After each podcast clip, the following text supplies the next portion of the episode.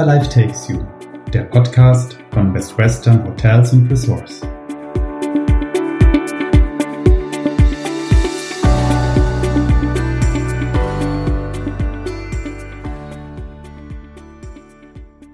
Hallo und herzlich willkommen zu unserer Podcast-Reihe Wherever Life Takes You mit der Folge Im Bier liegt die Wahrheit. Mein Name ist Robert Ramm. Ich bin Senior Director der Abteilung Marketing Services und damit unter anderem zuständig für die Konzeption und Erstellung von Werbemaßnahmen und die Entwicklung des Unternehmensauftritts bei Best Western Hotels and Resorts. Ähm, ja, ich habe auch ein Privatleben, dann esse und trinke ich gerne und vor allen Dingen trinke ich gern mal ein gutes Bier.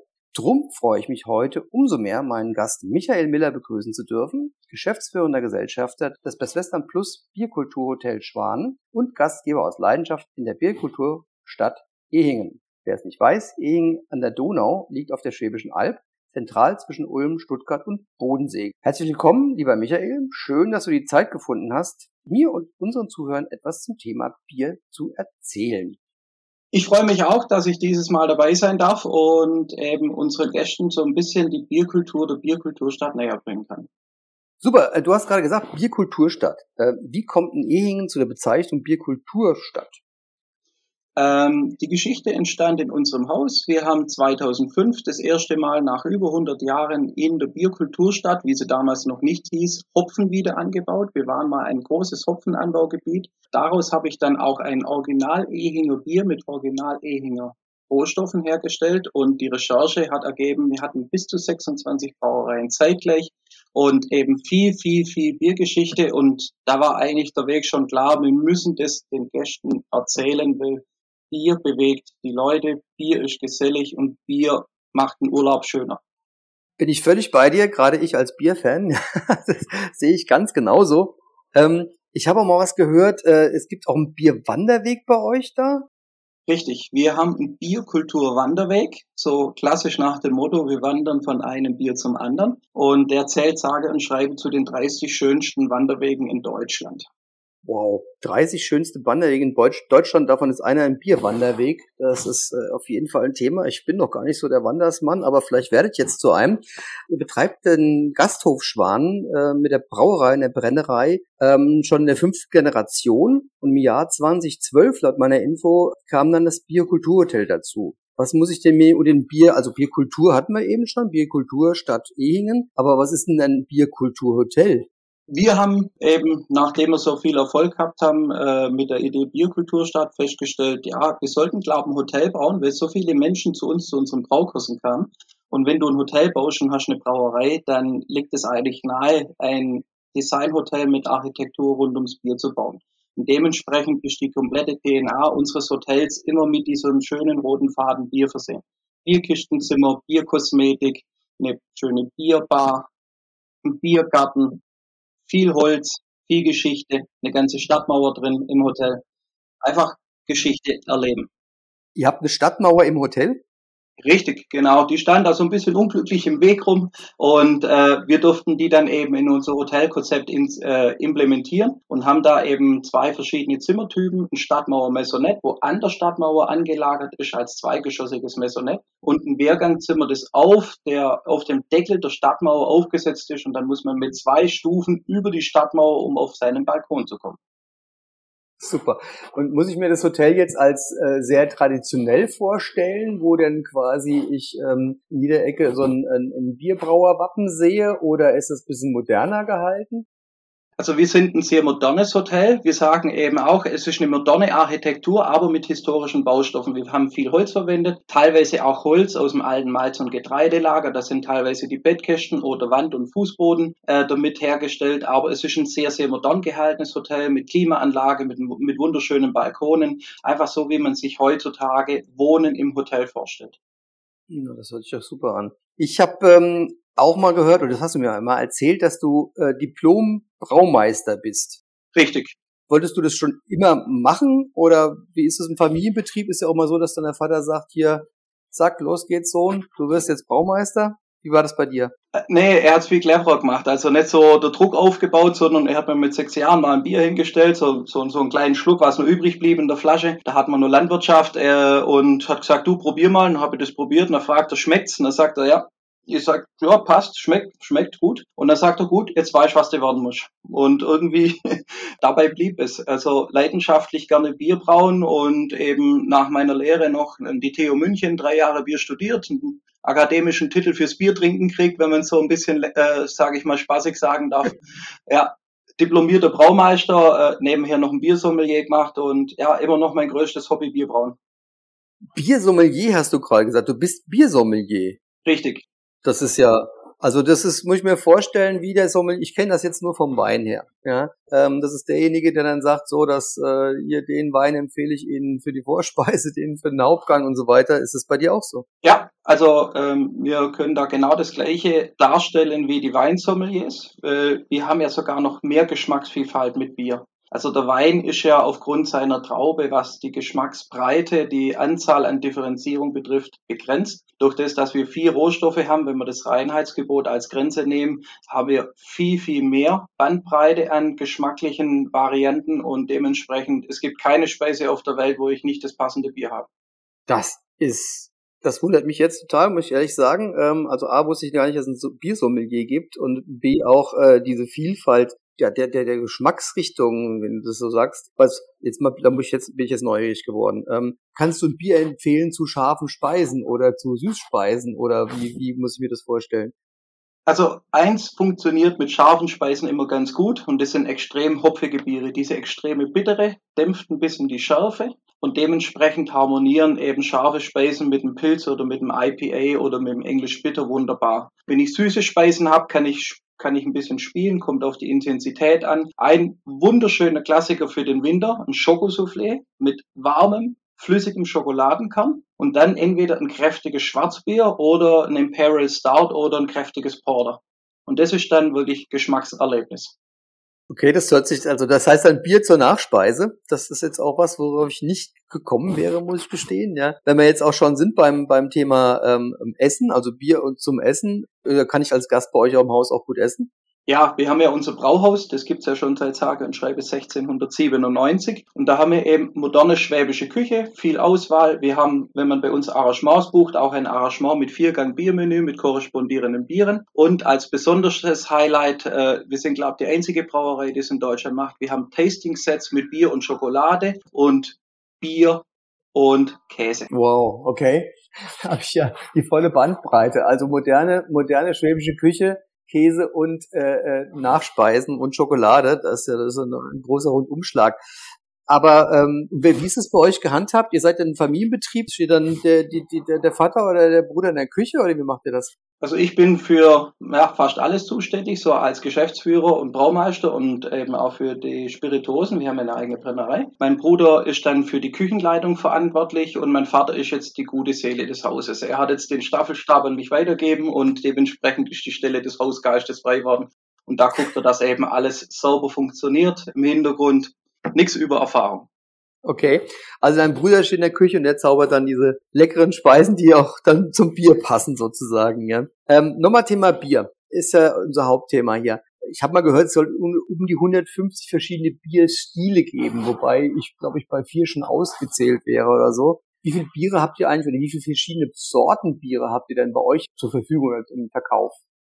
Also wir stellen übers Jahr hinweg 19 verschiedene Sorten her, fast alles nur Fassbiere. Wir haben zwölf saisonale Sorten, also jeden Monat ein Bier des Monats, passend eben zur Jahreszeit. Im Moment ist ein Weißbier, nächsten Monat ein Weizen Doppelbock, dann kommt ein Schwarzbier, dann kommt Ehinger Perle mit dem eigenen Hopfen wieder, ein Weihnachtsbier. Wir hatten mhm. dieses Jahr schon ein Rauchbier, wir hatten dieses Jahr schon ein IPA. Also einfach Bandbreite hoch 10. Das war uns mhm. aber nicht genug. Deswegen haben wir vor etlichen Jahren schon angefangen, Partnerbrauereien zu suchen, die die gleiche Qualität brauen wie wir und die das Thema Craft Beer so lieben und leben wie wir. Und dementsprechend haben wir im Moment 40 verschiedene Biere im Ausschank. Eines unserer eigenen Highlights zu den Monatsbieren ist unser Zwickel Oak Aged. Wir haben das ganze Jahr ein holzgereiftes Zwickelbier und aktuell ist es eben Zwickel auf Bourbonholz. Zwickel auf Bourbonholz, also im Fass gereift. Cool. Äh, du hast gerade das Stichwort Crafted Beer genannt. Also ich, ich verbinde mit Crafted Beer eigentlich äh, immer nur zwei Sachen und so ganz genau weiß ich auch nicht wirklich, was es ist. Ähm, für mich ist Crafted Beer äh, irgendwo ein Lokal, wo ein, Mensch hinter der Theke sitzt mit einem langen Bart und, und wahnsinnig viel Tattoos auf dem Arm und der schenkt mir dann ein Crafted Beer aus A, ist es bei euch auch so oder, oder B, was muss ich mir eigentlich unter Crafted vorstellen, Crafted Bier?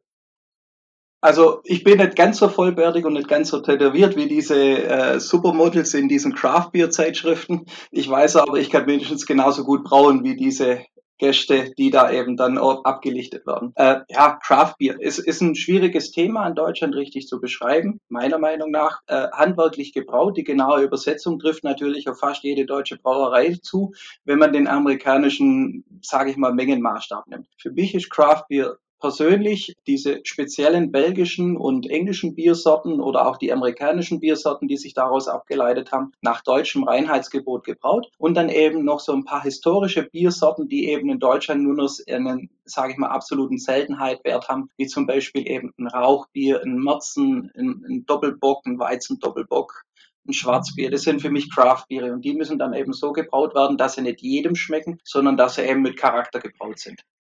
Ah, okay, also kann man sich Craft Beer eigentlich so auch übersetzen. Also A, ist es handgemacht, was bei euch ja bei allen Bieren letztlich der Fall ist, ne, wenn ich äh, richtig verstanden habe, weil du ja das quasi selber brauchst. Aber ansonsten kann man sich Craft Beer auch als was vorstellen, was, das hast du ja eben schön gesagt, was, was einen ganz eigenen Geschmack hat und jetzt nicht, ähm, ähm, ja, wie soll ich sagen, wie, wie jedes Bier, was man im Supermarkt kaufen kann, sondern eine ganz eigene Note hat sozusagen. Ne?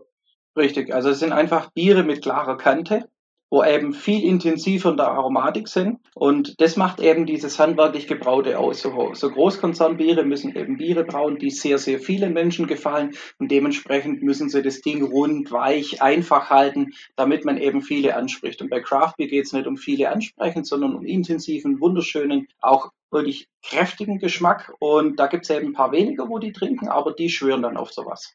Okay. Ähm, du hast gerade gesagt, dass das äh, ne, ja, einen ganz eigenen Geschmack hat, was auch nicht jedem gefallen muss. Wie, wie machst du sowas als Braumeister? Also wie, wie kriegst du das hin, dass jetzt ein Bier äh, äh mehr in, in dunkle Richtung schmeckt und mehr in, jetzt mache ich gar nicht die Farbe an der, der Stelle, sondern so rein vom Geschmack her, rauchig, äh, heller, wie, wie kriegt man das hin? Gut, ich habe meine vier Rohstoffe und ich muss mich natürlich mit dem Thema Rohstoffen richtig auseinandersetzen. Ich muss wissen, welches für meine 70 Mahlzeiten mit welcher Eigenschaft ausgestattet ist. Und wenn ich jetzt eine neue Rezeptur schreibe, egal für welches Bier, gehe ich natürlich her, nehme ein leeres Glas, wo passend zur Biersorte ist, die ich mir vorstelle, stelle das Ding vor mich hin und versuche einfach mit meinem Kopf das Bierglas in der Farbe, im Geschmack, im Geruch, in der Stärke, in allem, was das Bier beschreibt, äh, sage ich mal, zu füllen. Und diese Ideen bringe ich zu Papier versuche die dann in Form von, sage ich mal, Zahlen auszudrücken, also wie viel Bittere, wie viel Farbe, wie viel Stärke das Bier haben muss. Und daraus berechne ich mir dann die richtigen Zutaten in der richtigen Menge. Und so fängt man an, Biersorten zu kreieren. Wenn ich es richtig verstanden habe, vom leeren Glas Bier und mit der Vorstellung, wo ich hin will. Richtig. Genau. Man fängt hinten an und sagt, okay, so soll das Produkt nachher rauskommen diese bittere oder diese Art von bittere, es gibt ja eine immense Anzahl von verschiedenen Hopfensorten mit wunderschönen Aromen, ob es jetzt ein Hüller Melon ist, ein Lemon Drop, äh, ein Bavaria Mandarina, wo schon allein über den Namen Lust drauf macht, so ein Bier dazu mitzuprobieren. Und eben diese Aromatik muss ich kennen und da muss ich mir eben klar sein, mit diesen Rohstoffen komme ich dahin und dann einfach eine Rezeptur schreiben, brauen, fertig machen und vor allem probieren. Und das ist das Schönste am Bierbrauen. Du musst jedes Bier probieren. Also wenn ich es richtig verstanden habe, das sind äh, um die 70 verschiedene Malzsorten oder war das der Hopfen jetzt? Nee, nee, über 70 verschiedene Malzsorten. Wir haben ohne Probleme 150 verschiedene Hopfensorten auf der Welt, wo wir beziehen können. Eine sehr große Anzahl an verschiedenen Hefen, die natürlich teilweise aber auch, äh, sage ich mal, sortenspezifisch sind. Und dann habe ich ja noch diese ganzen Parameter in diesen einzelnen Verfahrensschritten des Brauens. Also Bierbrauen ist eine nahezu Unendlichkeit der Rezepturvielfalt. Du musst bloß wissen, was schmeckt deinen Gästen und wie soll es rauskommen? Okay, äh, da muss ich mir jetzt mal ganz also eine persönliche Frage stellen, wenn ihr sagt, auch äh, muss ja nicht jedem schmecken. Was würdest du denn sagen, ist das exotischste Bier, also exotisch meine ich jetzt ungewöhnlichste Bier, was du selbst gebraut hast bisher und das ungewöhnlichste, was du bisher selbst mal getrunken hast? Also das ungewöhnlichste, wo ich selber gebraut habe, war ein englisches Barley Wine, wie der Name schon ins Deutsche übersetzt, was hochprozentig ist. Ich wollte einfach zum 500-jährigen Reinheitsgebot äh, ein Produkt auf den Markt schmeißen, das es hier in der Gegend noch nicht gab. Und das war ein Bier mit zum Schluss 13 Prozent Alkohol, also einfach Barley Wine. Und äh, ja, da macht schon Spaß zu trinken. Also da bist nach dem 04 bist da schon ziemlich weit im Abend. Das Exotischste, was ich jemals getrunken habe, wobei das hat mir persönlich überhaupt nicht geschmeckt, das war mal in San Diego, auch in der Craft Beer Brauerei. Es hat sich traumhaft gelesen. Und zum Schluss habe ich das Gefühl gehabt, da hat ein Apotheker die letzten fünf Dinge, die er nicht verkaufen konnte, in ein Bier reingeleert. Äh, ja, das ist Craft Beer. Andere sagen gigantischer Geschmack und äh, wenn du halt Pech hast, erwischt dich und du bist halt dann beim Falschen gelandet. Aber dafür an dem Tag nochmal drei andere probiert und festgestellt, ein Traum von Bieren. Und war das bei dem, jetzt wollen wir mal zurück zu dem, zu dem 13-prozentigen, ist ja schon ordentlich, ist, also, ist ja mehr als Weinwald, ja, ähm, äh, Bier zurückkommen. Hast du das da auch gemacht, wieder mit dem leeren Glas vor dir und hast du jetzt auch, brauche ich mal was wirklich hochprozentiges, oder? Ja, also das klare Ziel war exotische Biersorte. Da habe ich nicht mehr mhm. so viel zur Auswahl gehabt. Ich habe halt seit 2005 exotische Biersorten im Programm. Ich habe 2006 erste IPA gebraut, vermutlich einer der ersten deutschen Bierbrauer, die sich das in Deutschland versucht haben. Und da war eben der Barleywein so ziemlich das Letzte in diesem äh, verrückten Karussell. Und einfach gesagt, okay, wie viel Prozent brauchen wir? Und dann sage ich, 13 ist mal eine Hausnummer, eine Herausforderung, die Rezeptur berechnet und dann ist das Ding anderthalb Jahre im Reifekeller gelegen, hat vor sich hingeblubbert und kurz vor dem Reinheitsgebotsfest habe ich das Ding ausgepackt und festgestellt, wow, Wie kam es an bei, bei Leuten, die das, also bei anderen, die es getrunken haben?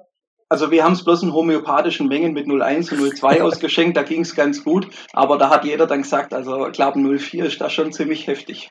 Das kann ich mir vorstellen. Muss man mal kurz fragen zu dem Biersommelier, das fand ich jetzt auch nochmal echt spannend. Ähm, wie, was muss man machen, um Biersommelier zu werden? Also das ist eine Ausbildung, die geht äh, mehrere Wochen und klar, zum einen die Theorie des Bierbrauens war jetzt für mich nicht ganz schwer. Ich hätte, glaube ich, das Referat selber halten können, weil ich eben natürlich äh, ja, die Vorausbildung hatte. Und dann eben die zweite Hälfte dieser Ausbildung ist eben die Sensorik.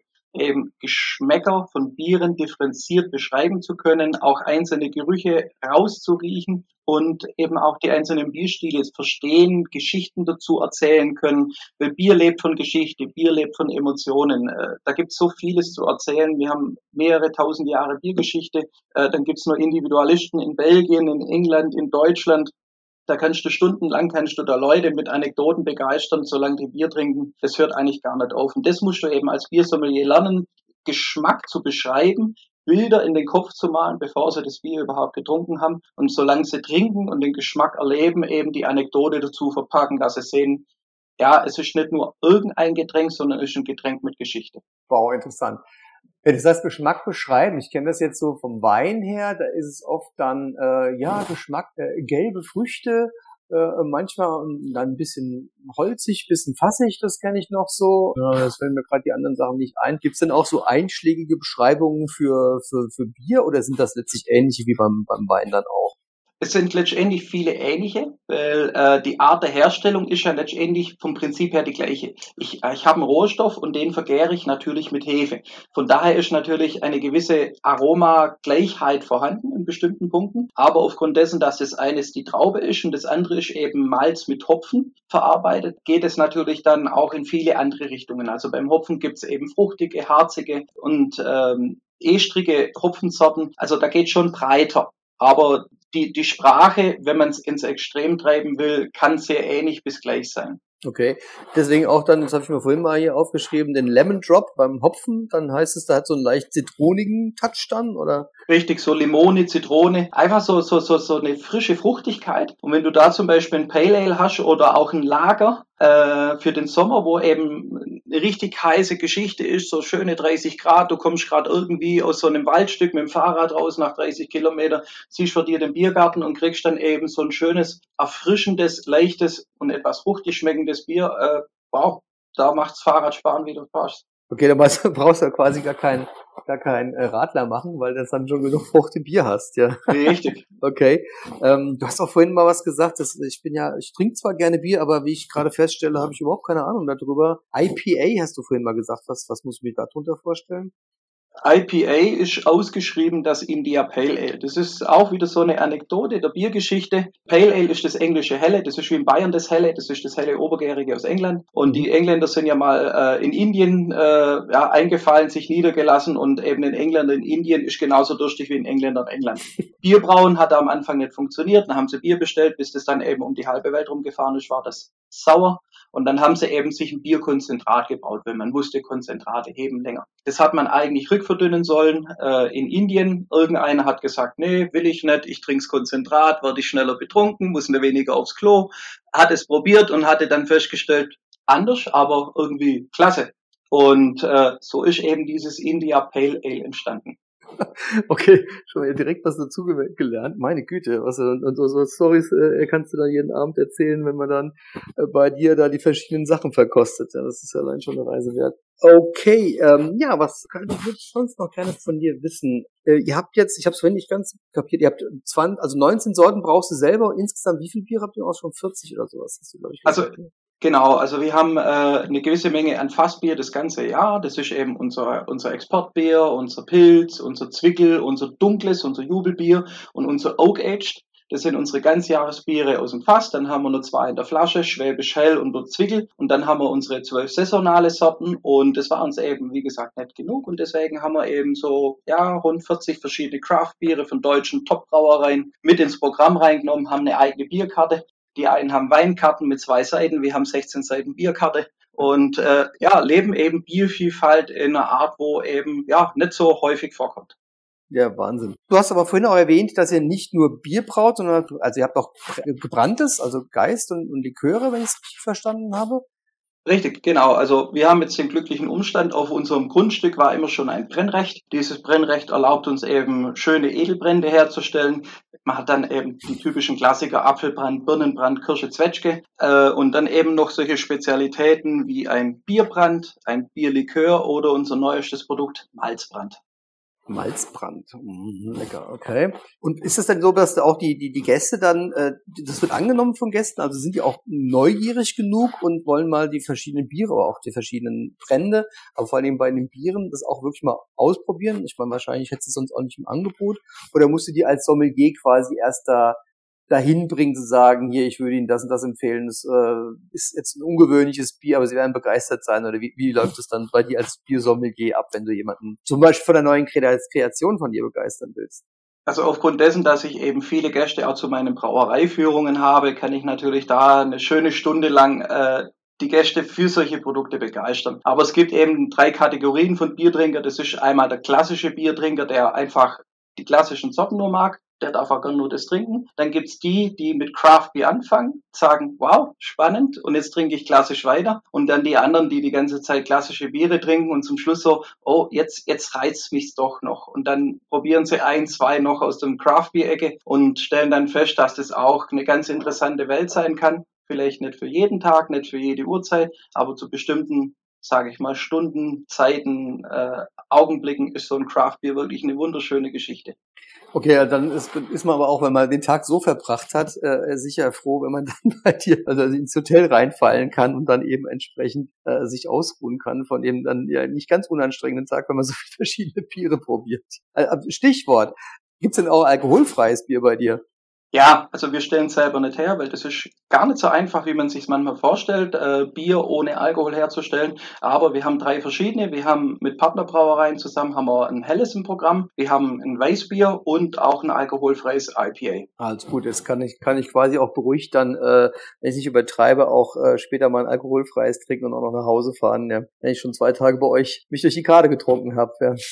Cool. Wir waren jetzt gerade beim, beim Heimfahren mit, mit dem Alkohol, also vielmehr mal alkoholfreies Bier getrunken und dann kann ich auch beruhigt nach Hause fahren. Wenn ich jetzt gar kein Bierfan bin oder ich komme mit meiner Familie dahin und äh, mit meinen beiden Kiddies, kann ich dann, äh, bin ich dann auch herzlich willkommen bei euch oder sagt ihr, nee, bei uns sind nur die Biertrinker, das eigentliche Klientel. Was kann ich denn bei euch machen, wenn ich jetzt kein ausgezeichneter Bierfan bin? Also, ich sag's mal so, Bier ist der Leuchtturm wo die Leute sehen. Das ist unser USP, wo wir einfach gegenüber vielen anderen Hoteliers einfach ein, eine ganz, ganz außergewöhnliche Art und Weise des Hotels sind. Aber äh, wir begrenzen uns nicht auf das. Hier an der Schwäbischen Alb haben wir eine unendliche Anzahl an Sehenswürdigkeiten. Schlösser, Burgen, wir können die Donau rauf und runter fahren, wir haben Wasserfälle, wir haben Klettermöglichkeiten, wir haben hier der Weltkulturursprung. Hier direkt vor meiner Haustür ist die Venus gefunden worden. Mhm wir haben einfach nahezu alles. Und um es mit, ein, mit Schweizer Worten zu sagen, hier bei euch ist genauso schön wie im Schwarzwald, nur nicht so dunkel.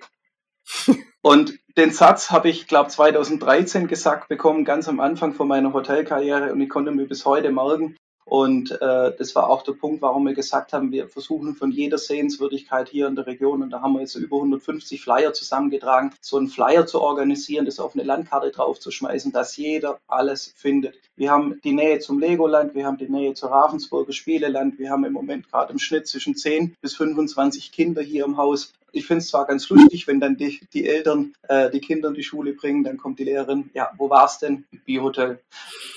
Aber ne, die fühlen sich hier wohl, die sind begeistert, weil eben das Thema Bier mit Understatement kommuniziert wird in unserem Haus und nicht penetrant aufdringlich. Das schätzen die Menschen und fühlen sich hier wohl. Und wie gesagt, Radfahren, Wandern, Sehenswürdigkeiten, Natur genießen, Wackelwald, ganz am Rande. Das ist ein Wackelwald. Wackelwald. Ähm, ich habe ihn vor kurzem mal wieder anguckt. Ich war mal als Kind dort. Das ist ein ehemaliger Eisweiher, ist ungefähr so 25 Minuten von uns entfernt. Und da haben sich Sedimente abgesetzt, die schlammig sind. Und oben drüber hat sich ein ganz natürlicher Boden gebildet, der durch Wiese, durch Pflanzen, durch Bäume so verwachsen ist, dass er stabil ist. Und das ist im Endeffekt wie eine natürliche Hüpfburg. Du hüpfst im Endeffekt auf diesem Boden, der gibt nach und die Bäume fangen an zu wackeln. Und das ist direkt auch vor unserer Haustür. Ein Erlebnis. Ich kann es dir sagen.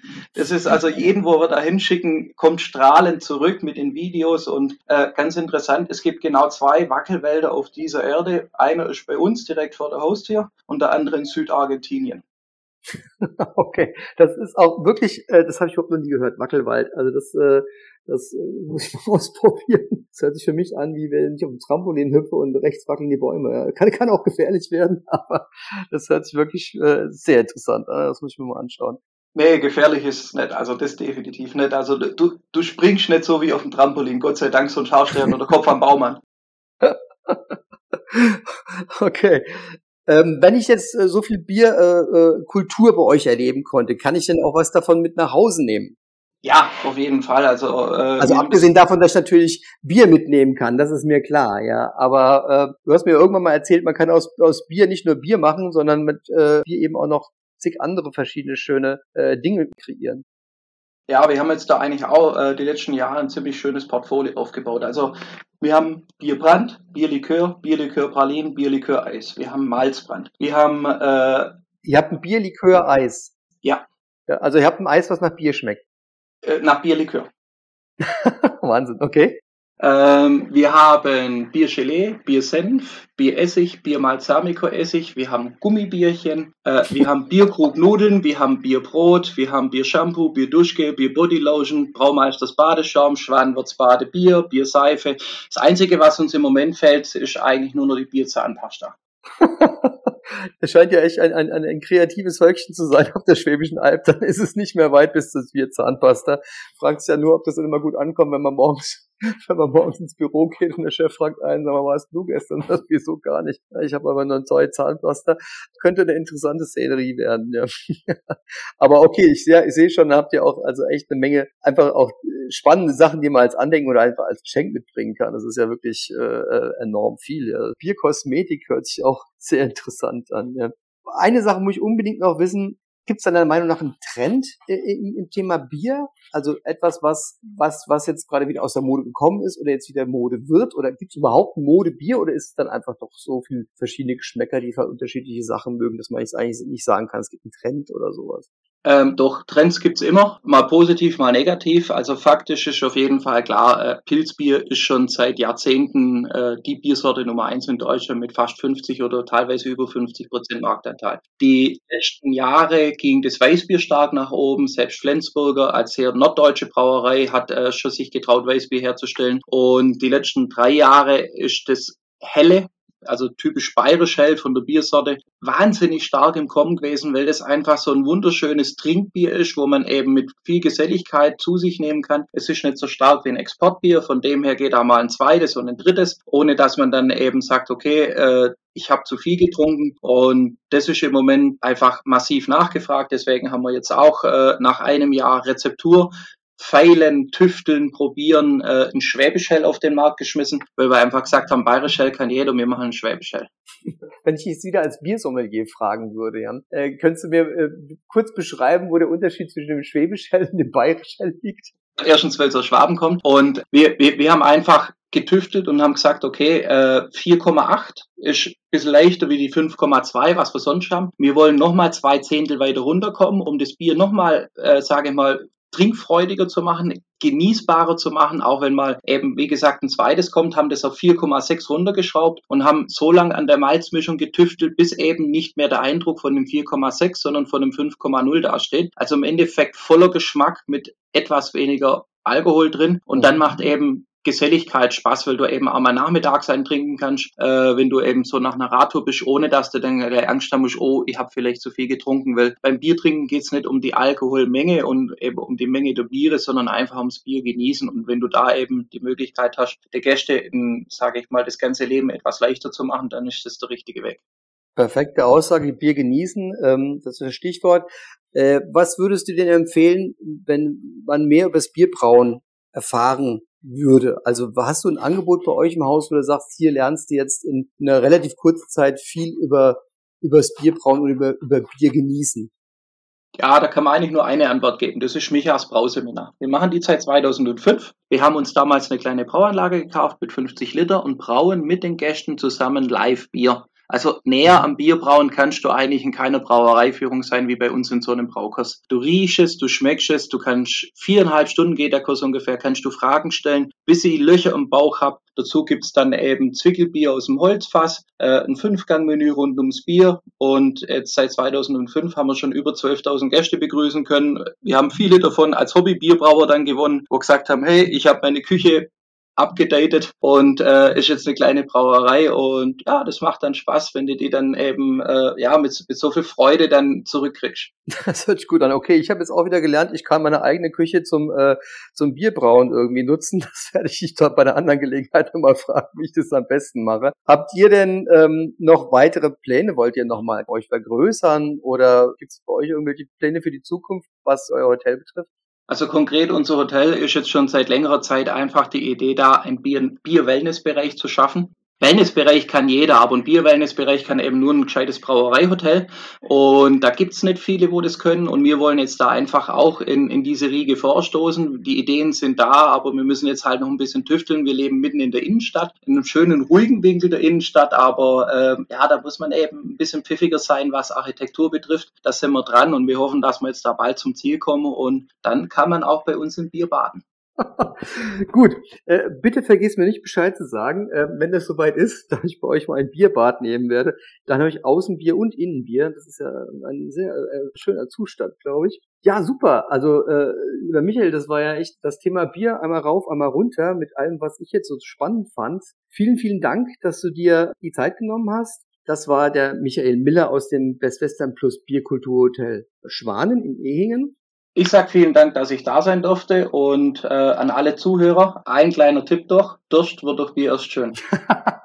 okay, äh, vielen Dank an die Zuhörer, die uns jetzt hier begleitet haben und äh, bleiben Sie uns treu bei unserer Podcast-Reihe, die Sie auf bestwestern.de slash podcast hören können oder folgen Sie uns einfach auf unserem Blog mitreisend. Auch da gibt's immer wieder die Verweise zu den Podcasts. Und ich bedanke mich und sage Tschüss und auf Wiederhören.